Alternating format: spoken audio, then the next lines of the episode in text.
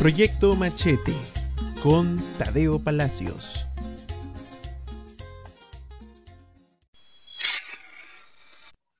Bienvenidos chiques a un nuevo programa de Machete. En Machete creemos que los podcasts deben ser para leer, criticar y ensayar sin miedo. Sin miedo, pero con filo. En esta oportunidad nos acompaña Valeria Román para poder discutir alrededor de su nueva publicación Ana Cebuena. Eh, como saben, Valeria no es nueva en estas lides y nos alegra mucho que con ella podamos empezar a sepultar a las viejas glorias y sobre todo a la idea de la solemnidad dentro de la literatura. La literatura no es solemne, la literatura es furia, cuando menos. ¿O qué opinas, Valeria? Wow, qué, gran introducción esa la que me has puesto. Este, en primer lugar, antes que nada, primero que todo, primero que todo, buenas noches. Bueno, buenas noches. Eh, muchas gracias por la invitación, por, el interés de, de conversar, ¿no? Creo que, que estos tiempos, entre varias cosas eh, que nos han enseñado, que nos, nos están diciendo, entre su texto es, hay que sentarnos a conversar, ¿no? Hay muchas cosas sobre las que tenemos que conversar.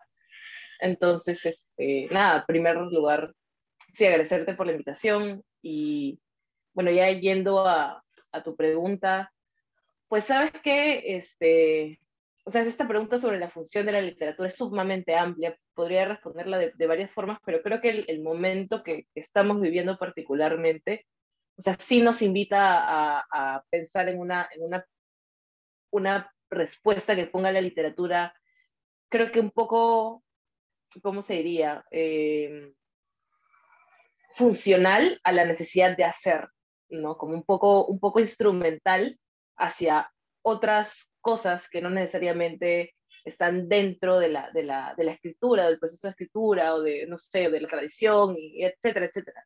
¿no? Y, me refiero específicamente a estos momentos de rigidez política donde yo me pregunto qué cosas está escribiendo a partir de esta, de esta urgencia que vemos todos de un montón de transformaciones, al mismo tiempo un momento de muchas oportunidades y al mismo tiempo un momento muy jodido, es un momento donde la, la, la resistencia, si es que podemos utilizar esa, ah, esa palabra ya quedó cancelada, pero, pero, totalmente.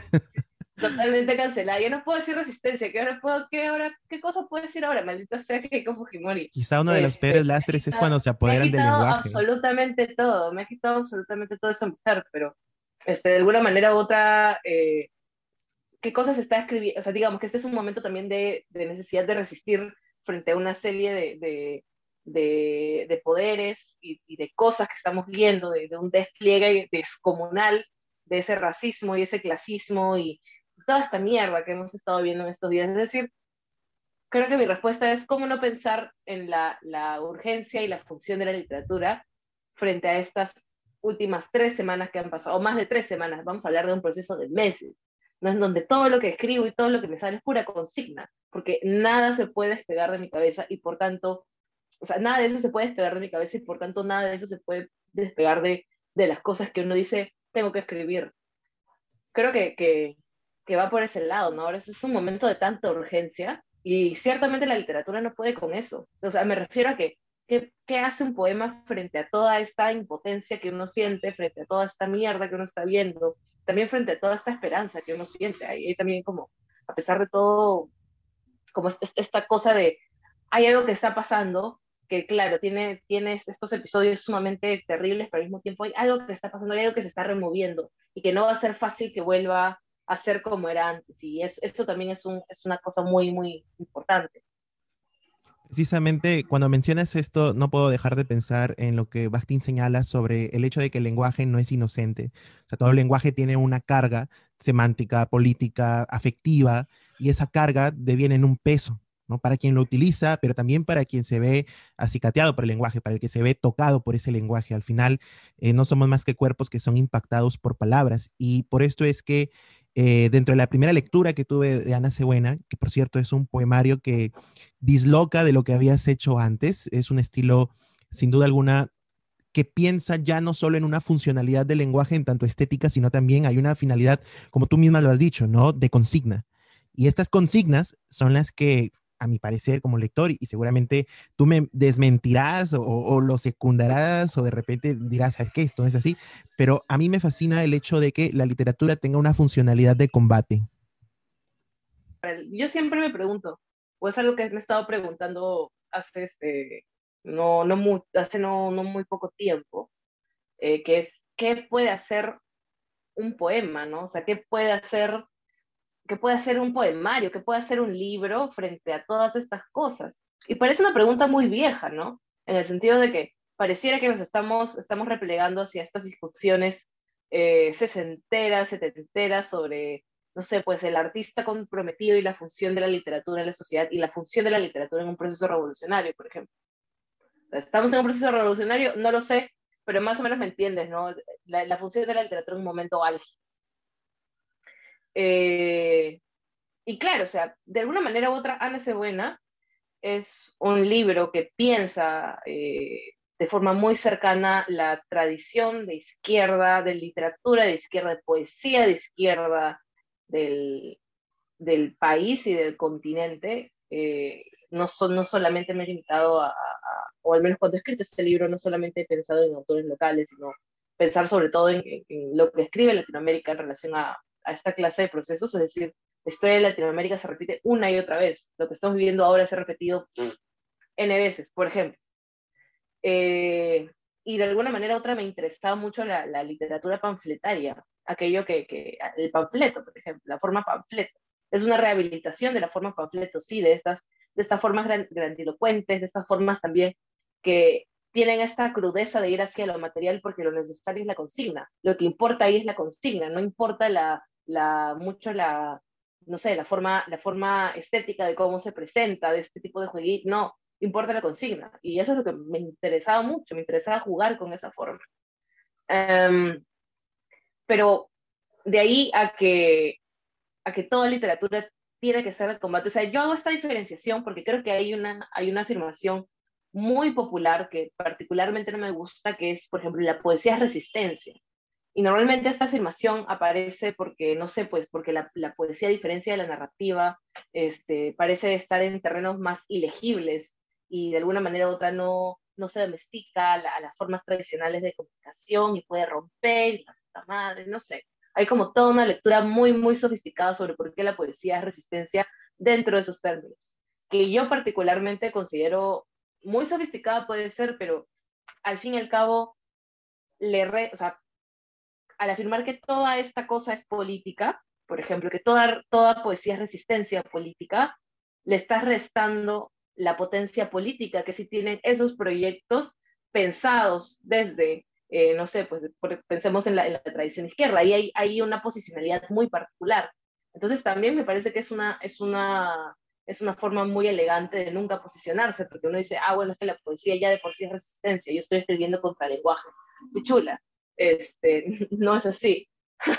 Me puse ya muy en confianza, pero es cierto. Eh, yo quería que este sea un libro con posicionalidad. Me interesa la, lectura con, la literatura con posicionalidad, por supuesto. Me interesa también la literatura que es capaz de posicionarse, tiene sujetos eh, que, que, que, se enuncian desde distintos lados. Ana Cebuena es, es un libro con el en el que juego con eso, porque Ana como personaje que, que, está en la estructura del libro, que está presente como, como interlocutora también, como, es, un personaje al que también le hablan directamente, eh, no es una sola cosa. Ana Cebuena no es solamente una mujer sexuada, ni es tampoco una trabajadora del hogar en el sentido de que hace trabajo doméstico, ni es solamente una asalariada, es, es, es esta mezcla viscosa de esta serie de identidades que, que, la rodean. Y hay esas contradicciones y hay esas, esas tensiones materiales y me interesa eso de la literatura, me interesa ese, tipo de, ahora mismo me interesa ese tipo de literatura, que toda la literatura que sea así sea valiosa o la que, se, o la que no está dentro de esos márgenes, la que no se puede leer dentro de esos márgenes, también es valiosa, solamente que creo que en estos momentos hay una carga distinta cuando nos acercamos a estos, a estos objetos, porque nos hablan de urgencia. Y creo que una pregunta muy importante y al mismo tiempo poco abordada es la urgencia del momento, es decir, ¿qué se escribe con urgencia en este momento? ¿Cuál es la urgencia, cuál es, cuál es la urgencia de la época, por así decirlo? ¿Cuál es la escritura de la época? Muchas veces cuando se hace esa pregunta, o sea, en los términos de qué sucede con la nueva escritura, al fin y al cabo las discusiones que se han dado alrededor no son discusiones sobre la nueva literatura, son discusiones sobre cómo se posicionan los autores dentro de un mercado. ¿no? Es, es una pregunta que muchas veces está, em, está formulada en códigos generacionales, para ser respondidas en códigos generacionales, y uno nunca sale de ese loop. O sea, si te estás preguntando por qué autores están apareciendo y cómo se posicionan en el mercado, estás, estás preguntando sobre, no sé, pues sobre la formación de un autor como figura pública, no como, o sea, no es una pregunta por la escritura. Entonces, ese tipo de diferenciaciones también son importantes porque tienes una pregunta que es sumamente grande. Yo no podría responderla, voy avisando, no voy a poder responderla, pero a lo que voy es que es una pregunta que está sumamente desatendida y siento que de alguna manera u otra está pasando por, por otras discusiones que, que, se dan en otras claves, que nunca la van a satisfacer, como decía, ¿no? La pregunta sobre cómo se posicionan los autores, ¿no? ¿Qué, qué, qué clase de visibilidad tienen, por ejemplo? Eh, pienso mucho en, en, las discusiones sobre la nueva poesía cuando se dio este artículo, este artículo famoso, este, Los sentimentalitos versus el mundo, o sea, las discusiones que se dieron alrededor de de este, de este artículo no eran una pregunta por la nueva poesía, era una disputa por quién se posicionaba mejor y quién podía afirmarse como nosotros somos lo nuevo. O sea, si nosotros retrocedemos, y no lo digo, no digo esto porque la, editorial que publica Ana Cebuena este, también es la que publica este, este compilado. O sea, no estoy haciendo cherry, pero sí lo estoy haciendo porque igual es un buen trabajo de, de archivo. Eh, por ejemplo, tenemos esta, este, esta edición similar que sacó el, taller editorial La Balanza, gran editorial, este, eh, Hora 070, materiales para, para una época, en donde tienes como todos estos facimilares de las discusiones en, en cómo se dice, en los periódicos sobre, sobre Hora Cero, ¿no? Y cómo aparecieron ellos y qué opinaban otros poetas jóvenes de la época, otros poetas que no eran Hora Cero, pero que estaban organizados en otros colectivos. O sea, claro, no es idéntico, pero a lo que voy es que la pregunta siempre se estaba haciendo en, una, en un corte generacional, ¿no? Es decir, ¿quiénes son los nuevos que están apareciendo? Pero no necesariamente era una pregunta por la escritura. Este, puede, puedes ver, puede, uno puede ver claramente cómo se lleva ese proceso de posicionamiento y de, ciertos discursos que se arman alrededor de un colectivo que no necesariamente finalmente cumplen con, con, con lo que el colectivo proponía como, como, como no sé, propuesta estética, como propuesta política, incluso propuesta de militancias de la, de la literatura. Pero ahí están esos procesos. Ahora los vemos de forma distinta. La pregunta por la escritura, la urgencia de la escritura, ya es otra cosa que creo que me parece que se hacen otros códigos. ¿Cuáles son? No sé, ahí hay, infinidad de respuestas. ¿no? Algunos dicen que es un tema de la crítica. Bueno, hablar de crítica ahora también es una cosa muy complicada, porque habría que pensar cuál es esa nueva crítica, ¿no? ¿Quiénes están haciendo crítica? Este, cuál es el peso de la crítica también, en qué espacios se desarrollan. Antes era el periódico, la prensa escrita. La prensa escrita ahora no tiene esa misma, eh, no, no, tiene esa centralidad dentro de los, del espacio público que tenía anteriormente. Los, los escritores, los poetas tampoco. Entonces, hay que pensar todas esas cosas, ¿no? Y, yo siempre digo, hay que pensar todas esas cosas porque realmente eh, creo que ni siquiera estamos empezando por eso, ¿no? Hay como mucho pastiche alrededor de esas preguntas nos remitimos mucho a nuestra, a, nuestra historia reciente o la historia reciente de la tradición y no estamos pensando esta época, que es una época sumamente particular. Tenemos muchos procesos históricos, o mejor dicho, procesos políticos, para ser más precisa, que se están llevando a cabo. Hay muchos procesos también de, de desintegración, de, hay otra palabra para esto, de precarización, hay estructuras que ya se están haciendo obsoletas, por ejemplo, pensar en la universidad a, raíz de esto también es una cosa importante, porque antes la universidad era una cosa central para la formación de colectivos y de, y de generaciones y relatos sobre generaciones. Ahora, cómo eso actúa, si ahí también están las mismas redes editoriales que antes, o sea, es, es extenso, ¿no? Eh, pero nada, no sé, creo que me he desviado un poco, pero por ahí va mi respuesta, que es súper larga también, pero bueno yo me encuentro totalmente de acuerdo con, esta pregunta respecto del posicionamiento del escritor frente al contexto que lo engloba. Naturalmente, no estamos, al menos, inmersos dentro de una temporalidad en la cual eh, la, construcción del autor pase uníficamente por su posición política, pero tampoco estamos inmersos, eh, o al menos quiero pensar que no lo estamos todavía, eh, dentro de un contexto en el cual el mercado termina definiendo a los autores, porque eso también termina resultando en un problema sumamente grave, cuando el mercado es el que al final termina dotando de visibilidad y de posicionamiento o gravitación a ciertas figuras en desmedro de otras. Eh, como vemos, son una suerte de, polarizaciones que se dan, pero que son conflictos o son tensiones que permanecen, ¿no? Ya lo habías comentado y es algo que me parece acertado. Si bien es cierto, la literatura no debe o no debería per se tener una finalidad en esencia política, ¿no? Y porque evidentemente hay espacios y hay proyectos y hay iniciativas que tienen un propio fuero organizativo, popular, eh, universitario, estudiantil, partidario, que ya eh, tratan de suplir esas demandas ciudadanas o demandas populares. La literatura no está obligada a, pero el hecho de no estar obligada a hacerlo también abre una posibilidad, ¿no? Y creo que a través de la escritura, eh, ya sea de consigna o ya sea a través de eh, tratar de formular ideas fuerza, me parece que es una forma de poder contribuir a un momento, ¿no? Eh, yo creo que estamos en un momentum en este instante, ¿no? Dentro del Perú, por la crisis política en la que estamos, la debacle de la, de la, política institucionalizada, ¿no? Delincuencial, filibustera, bucanera, como quieras llamarle. Pero ciertamente hemos visto que en este tipo de contextos álgidos, aun cuando el autor no lo quiera, la literatura termina politizándose, ¿no? Y no tanto por el contenido, que sí es un ingrediente, pero, pero también es por la forma en cómo lo lee eh, quien al final recaba o llega a sus manos el escrito, ¿no?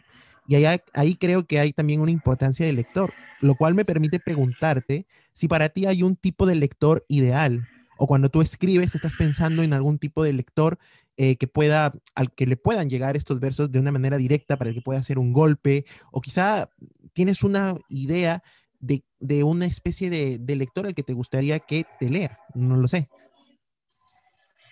A mí me gustaría que me lean todo, quiero que me lean nada más, estoy súper feliz cada vez que alguien, o sea, realmente lo, digo muy en serio, esto no es broma. No, dale. Este, cada vez que alguien se, se me ha acercado eh, a decirme, oh, he leído tal cosa. Por ejemplo, antes de publicar Ana Buena, este, cuando estaba Feedback, cuando estaba este, Matrioska también, pero sobre todo Feedback, pasaba mucho con Feedback, me encontraba con gente que me escribía, este, no sé, al, Facebook, al Instagram, o, este, o, en la calle cuando podías encontrarte con gente, ¿no? En, en, en, eventos de literatura, qué sé yo.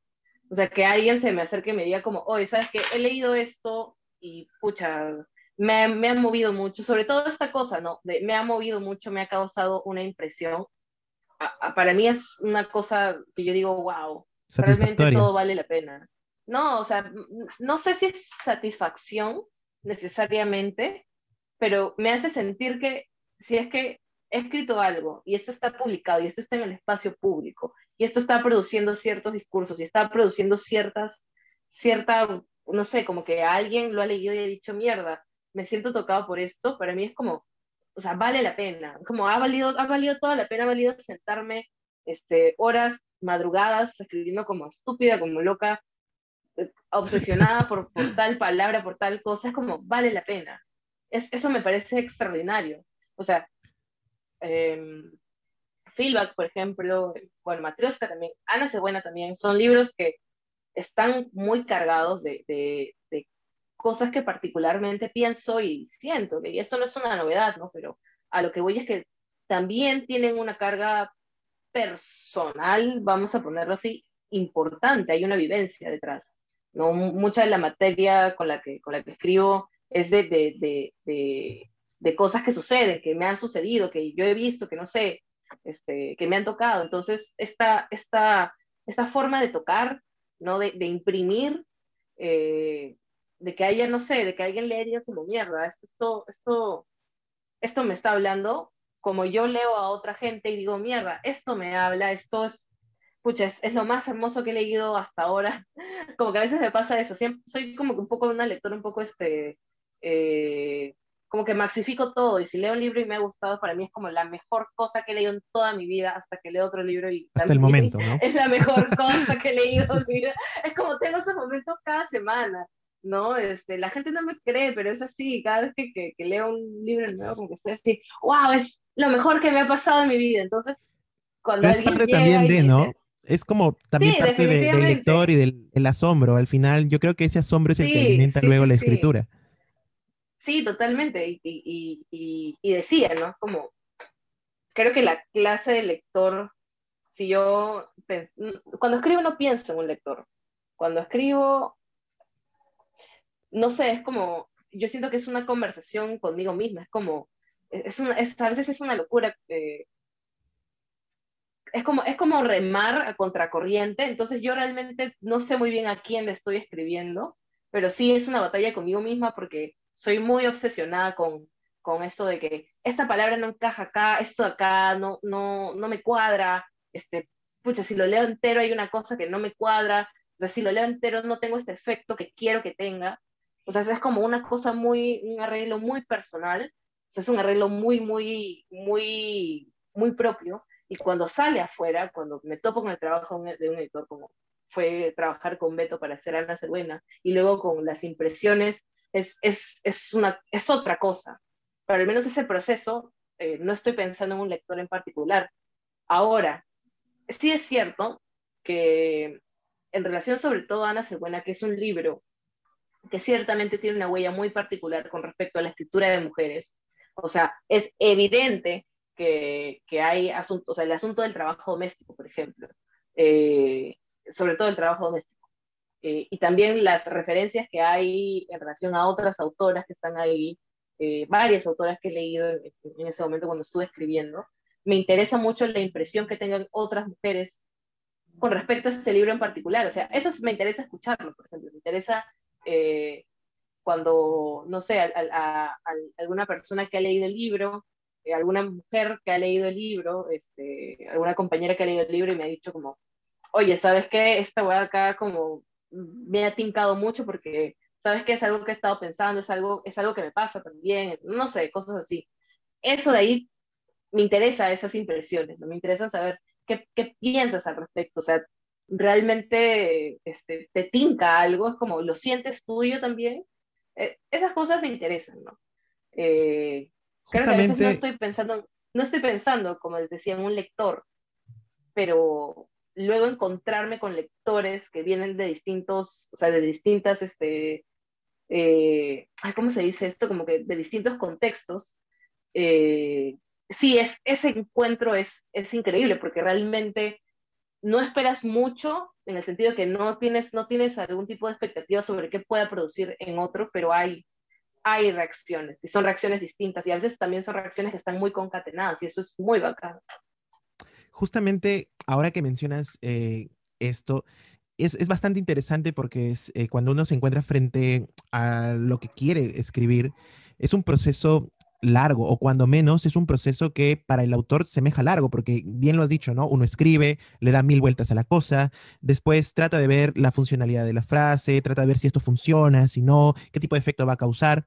Podríamos decir, en todo caso, que este trabajo que hay en la escritura también es un trabajo que se corresponde a la crítica que en Ana Cebuena se hace con respecto al trabajo, porque el trabajo en Ana Cebuena está muy relacionado con el cuerpo.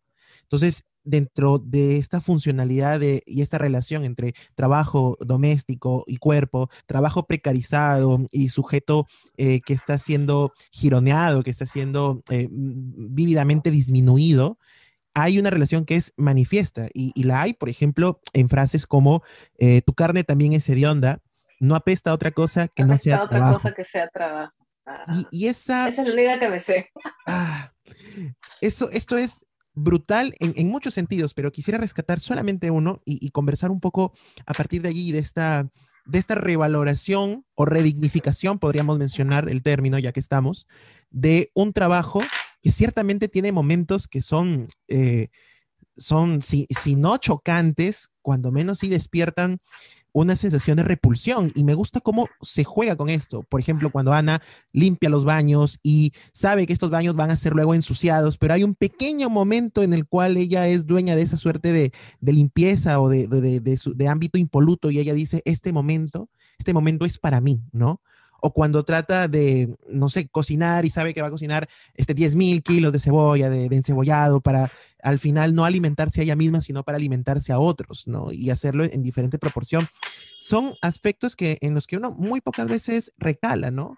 y muy pocas veces lo hace precisamente porque el trabajo doméstico sigue siendo una suerte de tabú. O sea, aún hoy en nuestros días suelen verse avisos en el periódico solicitando un ayudante en casa, una empleada, alguien que realice labores domésticas que suenan muy a lo, a lo que pudiera haber sido producido en el siglo XIX. ¿no? Busco chica con cama adentro, ¿no? Eh, no cumplen beneficios sociales, no cumplen derechos laborales. Eh, incluso recuerdo mucho esta columnista, no sé si tú también, estoy seguro que sí, eh, que contaba una especie de crónica muy guachafa sobre lo que era vivir en el encierro, ¿no? En el COVID-19.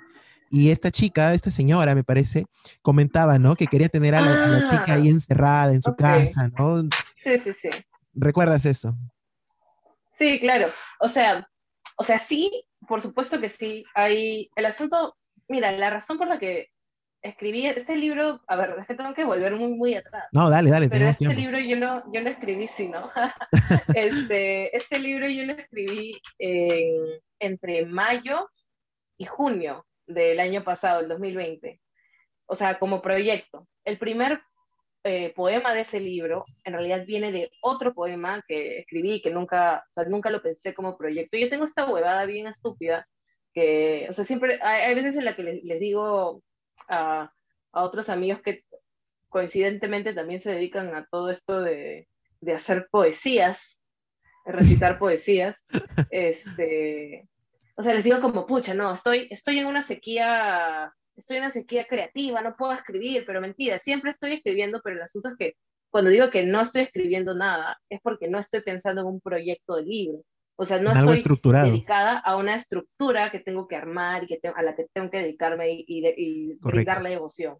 Esa, esa, es la diferencia. ¿no? Entonces, si mis amigos me, me, escuchan en este podcast, ya saben a lo que me refiero cuando digo realmente no estoy escribiendo nada, porque no, si estoy escribiendo solamente que no me sale el proyecto. Y bueno, el asunto es que este, este, este texto lo realizo entre, esas, entre esos meses, eh, como que ya un poco asimilando que nos vamos a quedar encerrados un buen tiempo, pero también asimilando el hecho de que hay tantas cosas en ese momento que comienzan hasta ahora, ¿no? Pero en ese momento eh, tantas cosas comenzaron a salir a la luz, a salir como que, no salir a la luz, sino a volver a pensarse, porque era, esa, era absurda la, la, situación en la que estábamos viviendo, con todos parados, o sea, la, por ejemplo, el tema de los trabajadores esenciales, lo esenciales que son esos trabajadores que muchas veces se les, o sea, antes de la pandemia eran como trabajadores sumamente, hasta ahora lo son, pero sumamente precarizados, con sueldos de mierda, este, con, con o sea, en situaciones de, de peligro constantes y que ahora sí son héroes y, ahora sí, bravo, ¿no? A los recogedores basura, increíbles, ¿no? Pero antes, antes era antes una mierda, antes una mierda sus derechos, antes una mierda su, su seguridad en el trabajo, ahora también. Pero en ese momento todo el mundo salía a aplaudir las 8 de la noche.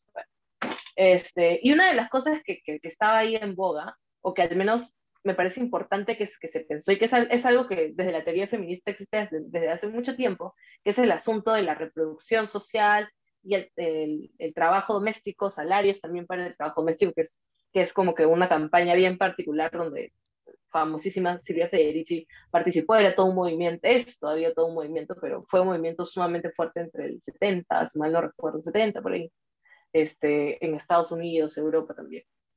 Eh, entonces el asunto del trabajo doméstico, vimos como el las cargas de trabajo doméstico que se dieron en los hogares, porque todo el mundo estaba en casa y aparte había un trabajo extra por por toda la limpieza que se tenía que hacer en las casas, o sea, se vio disparado. Y es un trabajo que nunca ha sido, o sea, que no está remunerado. O sea, tenemos por un lado a las trabajadoras domésticas que viven sumamente precarizadas, con, contra o sea, con contratos inexistentes y algunas en situaciones de esclavitud, y que encima hay como esta gente que cree que, no sé, pues que, que porque hace ese tipo de trabajos, ¿no? Como porque limpias la casa, entonces te tienen que dar un sueldo de mierda y te aguantas porque te aguantas. Este, y por otro lado también está este trabajo doméstico que hacen las mujeres que son cuidadoras, pueden ser madres, pueden ser abuelas, pueden ser este, hijas, hermanas, etcétera, que son cuidadoras y normalmente son mujeres y que no está en lo absoluto remunerado. O sea, no se le considera trabajo en el, en el sentido tradicional, lo que percibe un salario. Y ciertamente si estamos en una clase de, de economía del sistema, eh, una de las cosas que es importante es la dominación sobre el salario, pero también sobre la falta de salario. Y ese es un tipo de dominación que se sirve particularmente de este trabajo no remunerado de las mujeres, eh, que termina siendo justificado pues por este asunto del amor materno y el amor que implica los cuidados y que no hay que ensuciarlo con, el, con la cochina plata que es el salario, ¿no? que se puede, este, ¿cómo se dice? Eh, se puede, no sé... Eh, trivializar. Mm. No trivializar, sino hay una palabra más fuerte, ¿no? que es como se puede pervertir, porque el hacer trabajo doméstico es un asunto de amor. Por eso la frase, los actos de amor tienen efectos materiales. Una se desvive por el amor hacia su familia y hacia, hacia la gente que cuida, o sea, se desvive literalmente la carne, eh, se le gasta, consumes horas haciendo cosas, sacando, o sea, es toda una operación también mental, es un cansancio mental, es un cansancio físico, pensar en mañana tengo que cocinar para tantas personas, este, tengo que sacar la carne, la res del refrigerador, para que la mañana siguiente haya y tengo que pensar cuánto va a alcanzar en el mercado para que haya durante una semana, a estirar.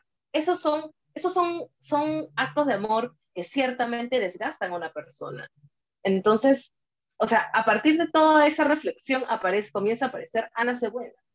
Eh, a, partir de, de, este cansancio también, de, de, no sé, como no sé por qué en ese momento, no tengo una, no tengo una respuesta así bien, bien concreta, pero en ese momento eso me habló mucho. O sea, ciertamente a mí me interesa mucho la teoría feminista ya como, como, como estudiosa de la filosofía y qué sé yo, eso es algo que me interesa teóricamente, pero al mismo tiempo creo que poetizado, o al menos en nuestra tradición local que se había escrito al respecto, creo que de eso no está muy presente o está presente, pero de maneras bien dislocadas, bien particulares.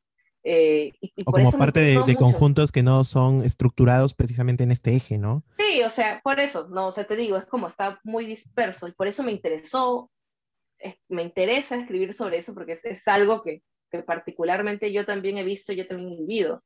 Eh, o sea, como, como nota así sumamente personal, por ejemplo, mi familia, al menos la familia con la que vivo, que es con la, con la de mi vieja, este, mi madre, no le gusta que le diga mi vieja, pero ya me acostumbré, así que.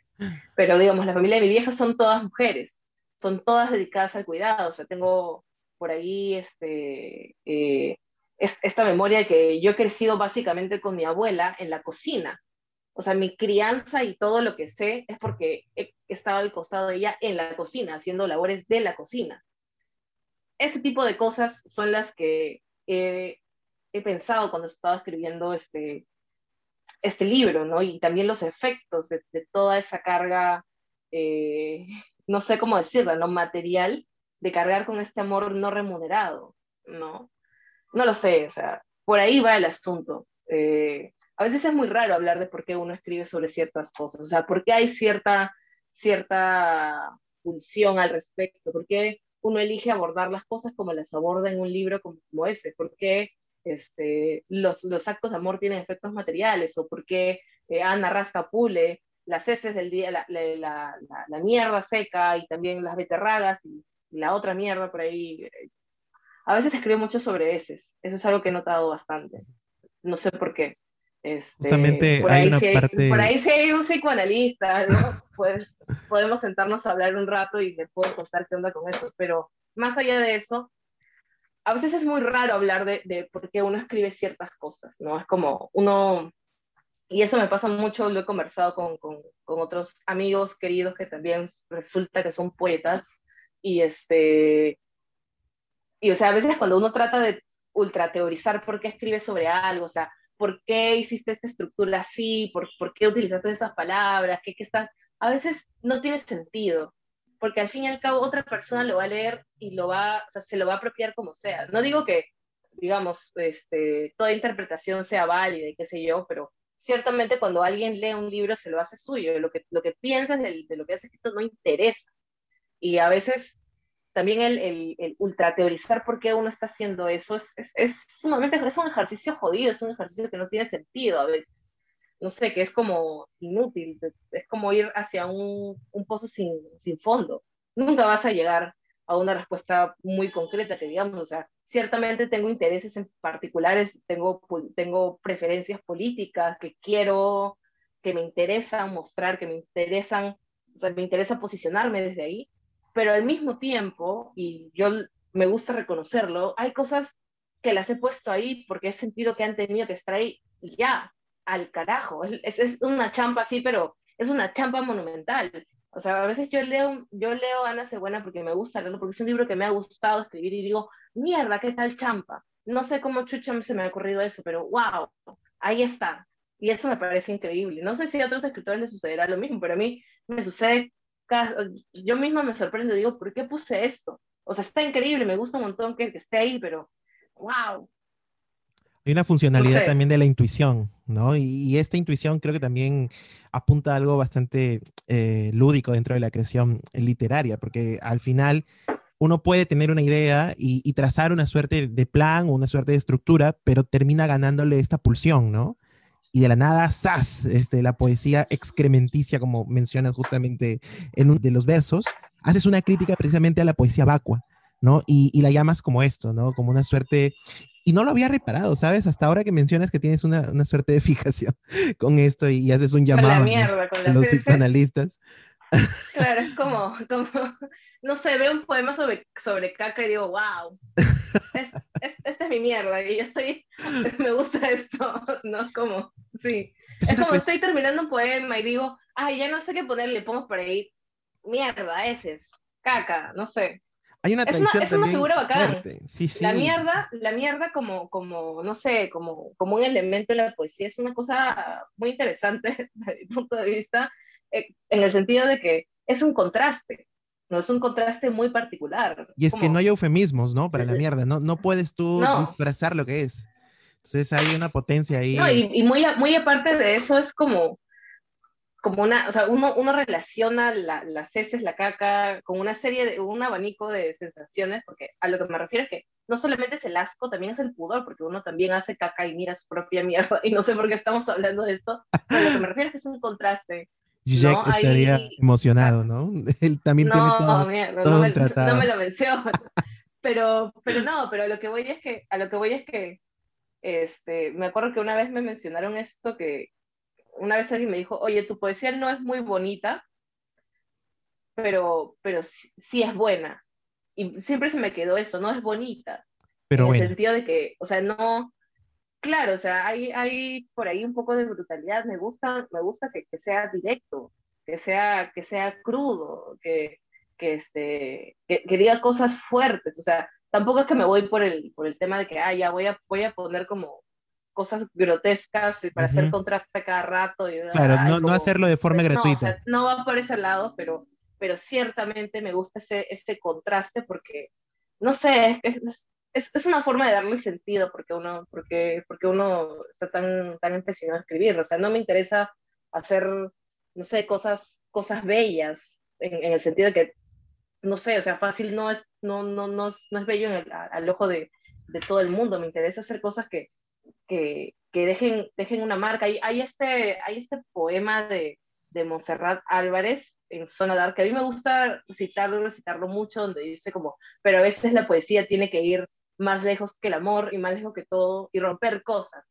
Esa cosa de ahí, a pesar que a veces suene como muy, muy rollo así de, no sé, de poeta maldito que está como, ah, este, poesía y, y, bohemia, como que, claro, pero, o sea, no sé, a veces, a veces me pregunto qué, qué otro, qué otro sentido habría eh, para escribir si no es romper cosas a veces, ¿no? O sea, ¿por, qué escribir poesía? Sí, o sea, pero es que no es una ruptura por, por ruptura. No es como que no es romper por romper. Hay, hay, hay una lógica al momento de romper. Hay una lógica al momento de, de, de hacer contrastes este, grotescos. Hay un momento para, para, para hablar de cosas crudas. O sea, hay, hay una razón para. Y eso es lo que me interesa. ¿Sabes qué cosa me gusta también a partir de, esta, de este personaje de Ana Cebuena? Que constantemente está destruyendo a la figura del ángel del hogar, ¿no? Tú sabes, eh, esta noción de que la mujer está estética, funcional y estructuralmente coactada, como bien dices, a estos actos de amor, actos de crianza, de cuidado, y que le es imposible salir de esta lógica porque pensarlo materialmente ya devendría o se, o se supondría una actitud sumamente perversa. Oye, ¿quién le cobra a los hijos, no? ¿Quién le cobra al esposo? ¿Quién le cobra al marido? Pero ciertamente hay Yo le cobraría a mi marido. Claro. y hay un debate... hay un debate que es fundamental, porque esto ya se viene tratando desde hace décadas, y es pensar en una asignación o pensar en una suerte de trabajo remunerado del hogar. Eh, no es algo que sea nuevo, pero estoy seguro que si alguien lo plantea aquí desde una moción del Congreso y tal, de chavista para abajo no lo bajan, porque para lamentablemente para la derecha peruana, toda acción de, de, indemnizar, de brindar algún apoyo económico, de brindar algún tema de retribución por un trabajo justo, termina siendo poco menos que stalinista, ¿no? Entonces, eh, me parece que pones el dedo en la herida respecto de esta funcionalidad de asumir que la mujer y sobre todo la trabajadora doméstica o en su defecto las mujeres cuidadoras tienen que hacerlo porque es una función que nadie más quiere hacer, ¿no? Y, convenientemente la sociedad las empuja o las, eh, las encasilla dentro de, esta, de este rol, ¿no? Y es algo que me parece que es necesario cuestionarse, no una ni dos veces, sino constantemente, porque, vamos, tú lo has dicho, ¿no? Mm, al menos nuestra generación y la de nuestros padres y la de sus padres crecieron dentro de una formación sentimental y familiar que estaba muy ligada a, ver a la mujer como un sujeto doméstico, cuando no un sujeto de cuidado. Y si escapaban a esa ruptura, digamos, esa funcionalidad de sujeto doméstico, era muy breve, porque si bien es cierto, la madre trabaja fuera, luego ella es la que tiene que preocuparse, por ejemplo, en el caso de los hijos, cuando se enferman. Hay una función eh, bastante perversa también en orillar y en encasillar al sujeto eh, como tal solamente para que viva en función de, ¿no? Preocuparse por los demás. Entonces, lo que me gusta de Ana Cebuena es precisamente eso, ¿no? Que es eh, alguien que se encuentra dentro de este rol, pero que comienza a incomodarle, ¿no? Comienza a joderle, comienza eh, de alguna forma a ver, a resquebrajar para poder encontrar una luz detrás de eso. Claro, es, es, es una insatisfacción constante, ¿no? Pero o sea, claro, el, libro está lleno de insatisfacción. ¿Qué te puedo? O sea, yo estoy sumamente llena de insatisfacción con ese tipo de cuestiones, sobre todo porque, o sea, y pienso mucho, ya me estoy yendo por otro lado, pero no importa, pienso mucho en, en, en el contexto en el que se da toda esta campaña de salarios para el trabajo doméstico. Hay varios textos de Federici y también de, de intelectuales de la época que estaban metidas en el asunto de salarios para el trabajo doméstico, donde tenían esta mecha con la gente de o sea, que incluso con gente de izquierda, ¿no? Con, con, una izquierda como que más, este, no sé si llamarle tradicional, pero que, por ejemplo, algunos marxistas ortodoxos que no consideran el trabajo doméstico como, trabajo. porque, es un, porque no produce valor, ¿no? O sea, en, en ese nivel, ¿no? O sea, en, en, ese, en ese nivel de discusión estaba como moviéndose el asunto, incluso entre marxistas, etcétera.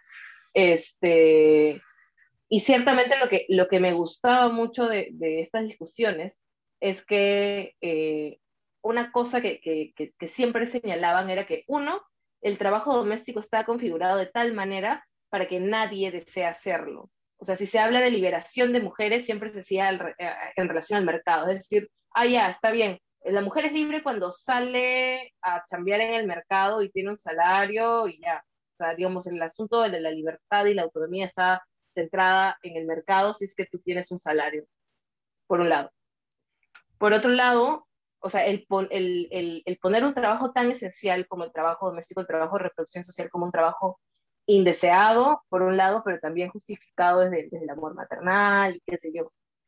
Y lo que me gustaba mucho de, estas respuestas que daban, que daban hacia este tipo de cuestionamientos era que el cuestionar el trabajo doméstico significaba cuestionar toda la estructura económica y por tanto las jerarquías eh, sociales o, las relaciones de dominación que se, que, se, que se desprenden de esta, ¿no? Es como si las mujeres, por ejemplo, en masa decidieran no realizar trabajo doméstico en lo absoluto, o sea, no dedicarse a la reproducción social, todo se cae, todo se va a la mierda, o sea, ya lo vimos ahora, o sea, paran unos y nos vamos todos al carajo. Los, los trabajadores agricultores, sin ellos, nos vamos absolutamente todos al carajo, ¿no? Si, si Lima quiere independizarse, puta, pichula, porque el 70% de lo que consume se produce afuera. ¿Y qué, van a vivir de, Plaza Vea, de todo, de mi banda? Mi banda tienen este, tienen abajo, tienen abajo sus, huertos. No lo sé, ¿no?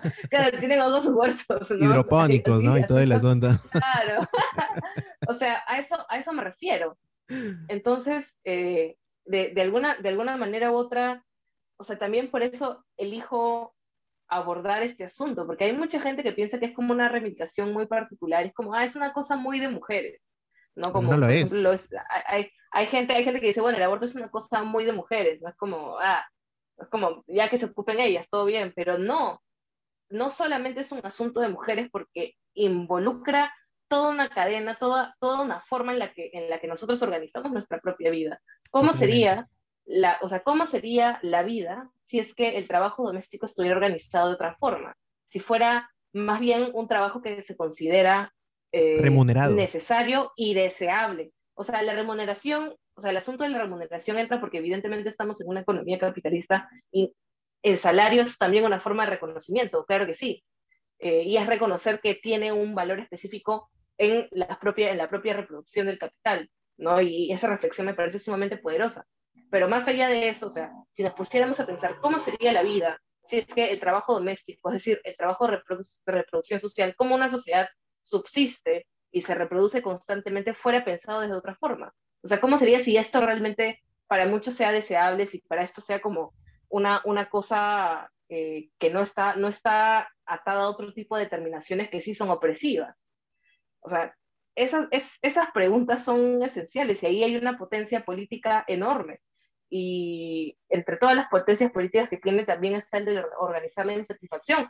Como te decía, es un libro que yo hice desde mucha insatisfacción, desde mucho como, carajo, hay algo que me está jodiendo la cabeza hace tiempo y quiero escribirlo, ¿no? Eh, por eso es que también hice un libro, o sea, por eso es que yo digo, me encantó escribir este libro, que no sé, a veces siento que es como un poco narcisista de mi parte, pero va, ¿qué importa?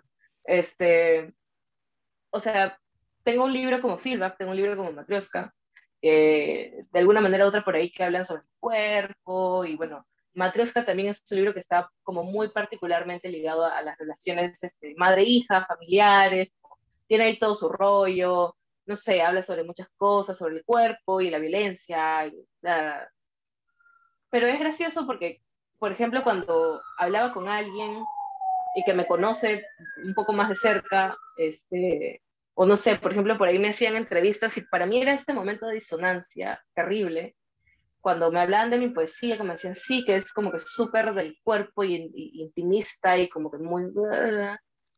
Y la pregunta siguiente era sobre, no sé, pues, ah, tú, eres, tú has sido dirigente de San Marcos, ¿qué onda con eso? O sea, y sentí una disonancia horrible porque tenía como que toda esta, toda esta carga de que, ah, sí, la poesía vale romana, como muy intimista, como muy, ah, y por otro lado tenía esta otra cosa, que es, ah, tú has, sido dirigente y has tenido estas opiniones, has tenido estas participaciones en el espacio público como dirigente y también como que tienes estas opiniones y como que parece que no hay, no hay una, no hay, no hay una, no hay una línea, como que no es lineal esa huevada, como que no tiene una relación con la otra. Entonces, y esa mierda Ana se entraría ahí como para, como una especie de puente, como una especie de mixo, un, un, catalizador en todo caso. Sí, por supuesto. O sea, hace tiempo que quería escribir un libro así. Este, eh, no sé si tú lo has leído, eh, pero hay este libro que se llama Procesos Autónomos de Manuel Fernández, que salió en el 2016. Con estruendo mudo, me Que yo lo amo. O sea, a Manuel yo le tengo mucho aprecio, es, es, es, mi causa, creo que es mi causa. Ojalá. Este, sí, es mi causa, este, pero más allá, de que, más allá de, que sea, de que sea mi amigo, que, que lo estimo mucho, este, o sea, procesos autónomos aunque sea un libro como muy reciente, a mí me, me marcó mucho leerlo porque dije, mierda, esta es la escritura que me gustaría hacer. O sea, esta es la cosa que me gustaría hacer con esta carga, con esta, con esta, no sé, con este, con este contexto que tengo de, militancia de izquierda en, universidad pública. Con toda esa aura, ¿no? Es algo que me gustaría hacer. O sea, sí, y, a mí me jodía que no esté en, en poesía, y me jodía que, que no encontraba la manera de ponerlo ahí. O sea, tú no sabes la cantidad de borradores que tengo de he tratado de hacer como, he experimentado un huevo con, con, estas cosas y todo, todo no me gustaba y todo para mí era como muy panfletario o era, o era muy panfletario o era como muy simplón o no sé, o sea, no, no, no me satisfacía porque no encontraba esa, esa cosa. Y ahora, no sé, el hacer este libro ya como proyecto para mí fue como, mierda, lo pude hacer, ¿no? Es como, me siento un poco, un poco más satisfecha porque el poco espacio que de alguna manera u otra, no sé si, no sé si decirlo así como suena un poco raro, pero el, poco espacio que tengo de visibilidad, porque no es que los poetas seamos personas muy importantes, pero, pero el poco espacio de visibilidad que tengo en algún medio o en algún lado donde, donde se habla sobre lo que escribo, o sea, se puede llenar con estas preocupaciones. Hay, hay un llamado, hay un posicionamiento explícito. Y la plataforma también, además. Sí, claro, o sea, de plataforma, de todo. Y eso, eso, eso me ha importado mucho, por eso me ha gustado un montón escribir este, este libro. Es como, por fin he podido poner, por fin he sentido que me he podido posicionar de una manera distinta a la que, a la que, a la que he hecho anteriormente. O sea, puedo decir algo, puedo pronunciarme sobre algo, pero otra cosa es escribir un libro al respecto y que haya una conversación al respecto.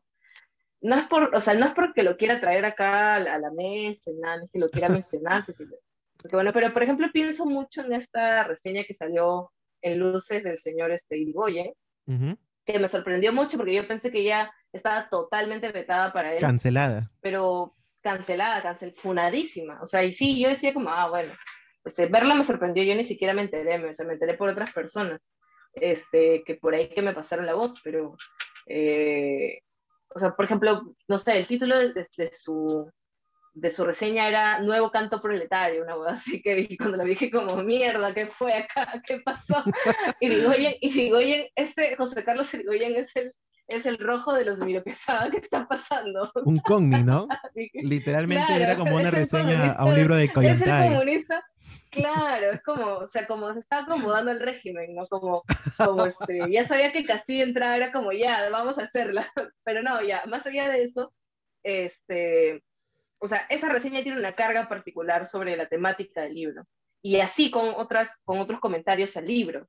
Entonces, o sea, es interesante porque el pensar en libro trae una situación particular, trae otro tipo de discusiones que, están relacionadas y que ya no solamente se trata sobre, ah, este es el nuevo libro de Valeria Román y, es algo distinto a lo que ha hecho ella anteriormente, sino este libro trata sobre estas cosas, podemos hablar sobre esto. O sea, por ejemplo, ¿no? Pienso en, y no nuevamente no es por hacer cherry, pero pienso en Constitución Política del Perú de Santiago Vera, que también lo publicó la editorial La Balanza. La Balanza que en realidad es, es, es, es, un, es, un, es un texto, es un texto pucha, hermoso, es como que cada vez que, que lo leo nuevamente pienso, maldita sea Santiago Vera, yo quería escribir este libro, puta madre, o sea, realmente me hubiera gustado escribir este libro, pero es, es, es chistoso porque es un libro también sumamente coyuntural y discutir sobre este libro que ha escrito Santiago ya no solamente es discutir sobre el libro que ha escrito Santiago, sino todo lo que implica, el poetizar la, la constitución, o no poetizarla, pero, pero utilizarla contra ella misma para ser un objeto de crítica. O sea, ¿y, qué onda con, con, con, la conformación de una constitución en, un momento como este? Por ejemplo, ¿no? ya la, la, conversación sobre ese libro debe ser mucho más extensa, pero a eso me refiero, a que al fin y al cabo publicar un libro no solamente es como, ah, yo como autor estoy dando una, una nueva propuesta o fácil que por ahí he sacado algo que, que, no es lo que he escrito anteriormente, sino también es poner cosas sobre la mesa cuando se habla del libro que ya no tienen que ver con uno, no tienen que ver con N cosas. Eso es importante porque, a ver, siempre está esta discusión, una discusión de larga data, súper vicentina, pero que creo que eh, es imposible que nos desliguemos de esto. Y, de hecho, a lo largo de la conversación, esto ha sido eh, parte de una suerte de escenografía en la cual nos hemos estado moviendo, ¿no? Y es precisamente este riesgo que representa el aludir a temas que sin duda la literatura viabiliza, pero que terminan eh, de alguna forma desbordándola, ¿no? Ya es el tema de la coyuntura social, es el tema de la crítica, es el tema de la política, pero sin caer en el panfletarismo, ¿no? Tú mencionabas, y de hecho es algo muy curioso, porque aun cuando la estructura de Ana Cebuena recuerda mucho a, los manifiestos y, y, panfletos de los 70 u 80, no cae en este panfletarismo, digamos, en la cual la consigna termina comiéndose el fondo o termina comiéndose la propuesta estética.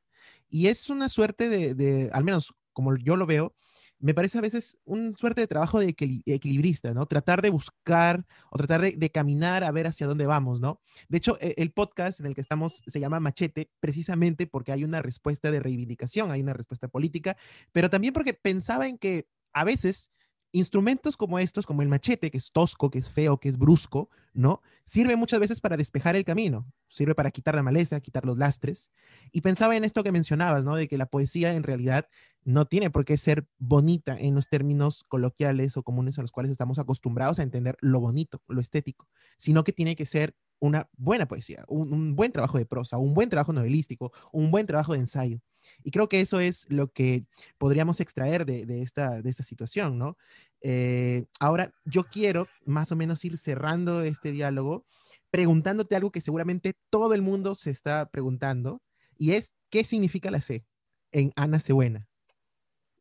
Castillo. ¡Ah! ¡Vamos, profe! ¡Oh, qué bueno! Este, ¿Qué significa la C? Claro, la C es de Castillo.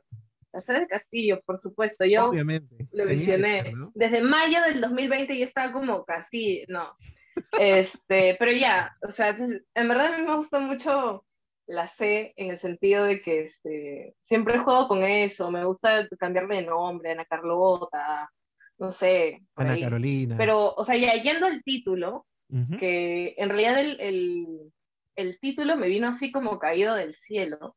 Tal cual. Este, o sea, es, es, es, una, es una, obviamente es una España, es una castellanización del Johnny B. Good, o sea, que es como, claro, es como, en verdad es, es Juan Cebueno, que también me lo robé de por ahí, un usuario de internet, que este, que también es, eso es un gran amigo mío que, que lo quiero bastante. Es esta canción de Men and este, Wolves, me parece también, ¿no? Johnny Bigat.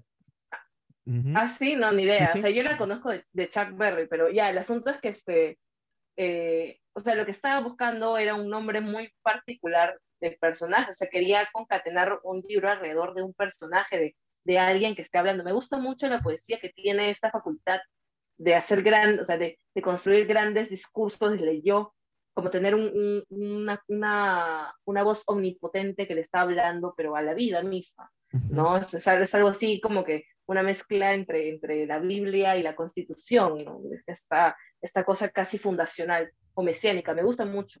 Entonces quería, quería, quería agarrar un personaje para irme por esa onda. Y a partir de este eh, personaje ir construyendo el propio camino del mismo, ¿no? Es, claro, Ana, Ana Cebuena, o sea, Ana es un nombre común de mujer, es como, piensas un nombre de mujer, Ana, o no sé, por ahí María, pero Ana es como un nombre sumamente simple y es, es corto, es rápido. Y claro, el Cebuena es, suma, es, es, es, de alguna manera u otra tiene una carga bien particular, ¿no? Es el ser bueno. El libro también está plagado de, esta, de estas tensiones entre lo que uno podría considerar como comportarse bien comportarse en los espacios en los que uno está designado, ser bueno, pero también ser buena, que ser buena también tiene una carga bien particular, o sea, en relación a cómo estamos, eh, no sé, pues, no sé si configuradas es la palabra, pero pareciera que fuéramos robots, pero sí, de alguna manera, otras formadas, educadas, este, muchas mujeres, ¿no? Que, que al fin y al cabo, a pesar de que muchas salimos a, a, a no sé, pues, o sea, nuestra idea no es fácil tener familia o, o, no sé, pues estamos ya en caminos a ser profesionales, al fin y al cabo estamos sumamente eh, sumergidas en, en, esta idea patriarcal de cómo tiene que ser una mujer ¿no? en casa y cómo tiene que comportarse y cuál es su proyecto futuro. Colmar esa suerte de expectativas, ¿no? Que se esperan. Claro. lo que, los hombres esperan. claro, totalmente. Entonces, está ese juego ahí. ¿no? Que algunos los han notado, otros no, porque me decían, ¿por qué está en minúsculas? ¿Por qué? Porque a mí no me gustan las mayúsculas. O sea, realmente si alguien me pregunta por qué escribes en minúscula, no tiene ningún significado, es simple. Estéticamente no me gustan las mayúsculas. O sea, no me gusta que un texto empiece con mayúscula, tiene que estar todo en mayúscula o todo en minúscula, si no, no funciona. Pero muy aparte de eso, hay una... Es una apuesta formal, efectivamente, es una... Totalmente, yo, me, yo reivindico la minúscula, totalmente, pero la razón también por la que Ana buena como título está en minúscula, se escribe con minúscula, es este, porque al fin y al cabo es un nombre propio, sí, pero tampoco es un nombre propio. O sea, no lo es al fin y al cabo, no está con mayúscula, ya no es un nombre propio. O sea, la propia Ana, o sea, como personaje, es un personaje que no es propia de sí misma, o sea, se está constantemente eh, batallando con otras cosas que fácil es, un poco rara esta, esta frase, ¿no? Porque es como súper cliché, pero que no la dejan ser, no la dejan ser persona, ¿no? O es, o es asalariada, o es, este, o es, cuidadora. no sé, mujer en tanto mujer, o es, tan, o es, este, no sé, pues es cuidadora, o lo que sea. Son esas tensiones también, o es hija, o, bueno, no está explícito, también podría ser madre, qué sé yo, ¿quién chucha es Ana? No lo sé. Ana es muchas cosas, pero al fin y al cabo no es propia, no es no es autónoma de sí. Y creo que ese libro está eh, sumergido en ese tipo de cosas, en ese tipo de tensiones. La virtud igual de la polisemia colabora para que el lector o la lectora pueda también ponerse en los zapatos de Ana. y tratar de, ver esta suerte de despersonalización del nombre en minúsculas, como si fuera un, un, sustantivo común, ¿no? Es decir, algo que ya está vaciado o despersonalizado. Pero me gusta el juego que hace Ana de tratar de, en ese contexto sumamente adverso, de ir desmoronando esa despersonalización, porque hay también una voz de Ana que trata de encontrarse, ¿no? Aún en las situaciones más escatológicas, y, de eso el libro eh, tiene mucho. Eh, y fácilmente uno podría identificarse con, con, estas situaciones, ya sea desde el papel de Ana, como también dentro de estos imperativos sociales que le exigen a Ana ser buena, ¿no? Y que en, en gran, en gran cuenta son los mismos imperativos, quizá en mayor o menor medida, que eh, a las peruanas se les exige o se trata de, buscar. Me gusta mucho este, este rol, en todo caso, de una literatura que dialoga, ¿no? Es una literatura que interpela. Creo que al final eh, estamos de acuerdo en que el rol, o uno de los tantos roles que la literatura posee, también yace en la interpelación. Si la literatura se queda quieta, entonces es, es bastante difícil que puedan surgir estos diálogos. Eh, en ese sentido, yo, Valeria, te agradezco mucho por haber sido la primera invitada de Machete. Yo espero que el programa continúe de larga data. Eh, la facultad de podcast es que permite eso, ¿no? Y sobre todo me alegra haber podido empezarlo con, con este pedazo de poema que es, bueno, con este pedazo de proyecto poético que es eh, Ana Cebuena. Me fascinó en lo particular. Gracias. y nada, o sea, yo estoy seguro que es el primero, el segundo, el tercero, el cuarto de muchos hijos más, hijes más. Entonces, seguir solamente dándole, de verdad.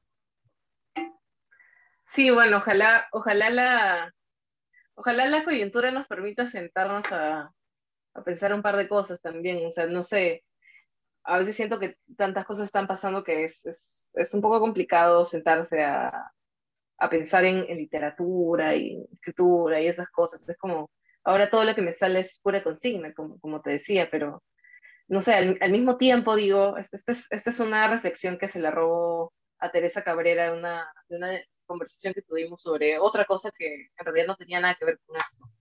Eh, pero digamos, estábamos en, un, momento, en un momento de la crisis sanitaria bien fuerte, ¿no? Acá, cuando, pucha, ya la segunda ola estaba arrasando con todo y habían por ahí algunas discusiones dentro del, del mundo de los poetos y las poetas.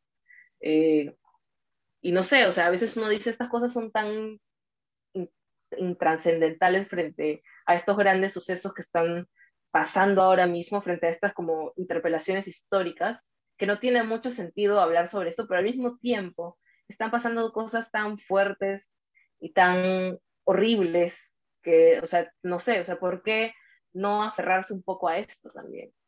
No, o sea, están pasando tantas cosas que ¿por qué vamos a dejar ese, ese pequeño espacio, como esa, esa pequeña cosa ahí que, que a veces sirve como alivio y, a veces sirve como otras cosas que no tienen nada que ver con el alivio, sino con, con, con, la, con la furia, con la rabia, con la cólera, con, con, la insatisfacción. O sea, ¿por qué dejarlos? ¿no? Y, me, quedo, me quedo siempre con, eso, ¿no?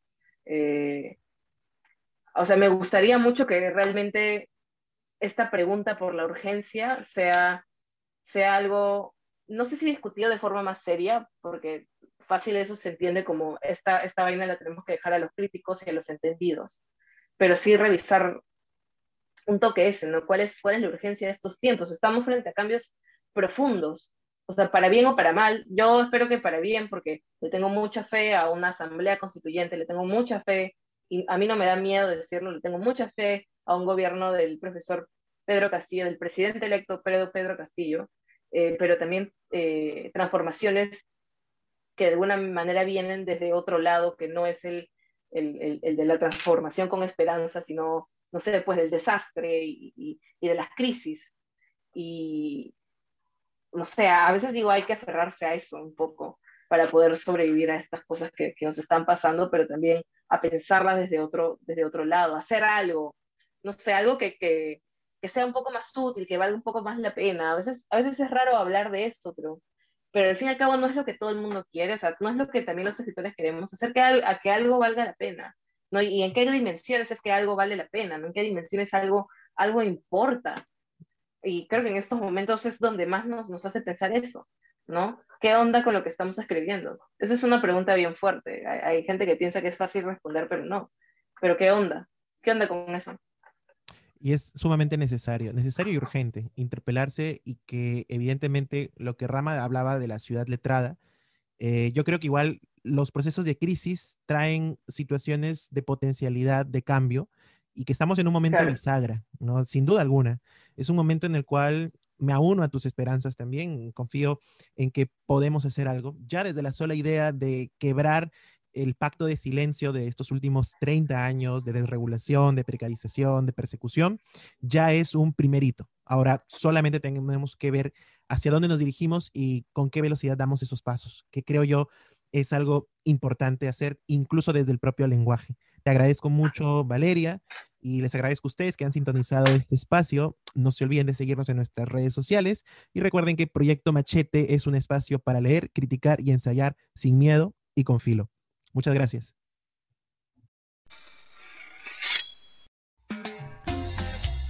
Proyecto Machete con Tadeo Palacios.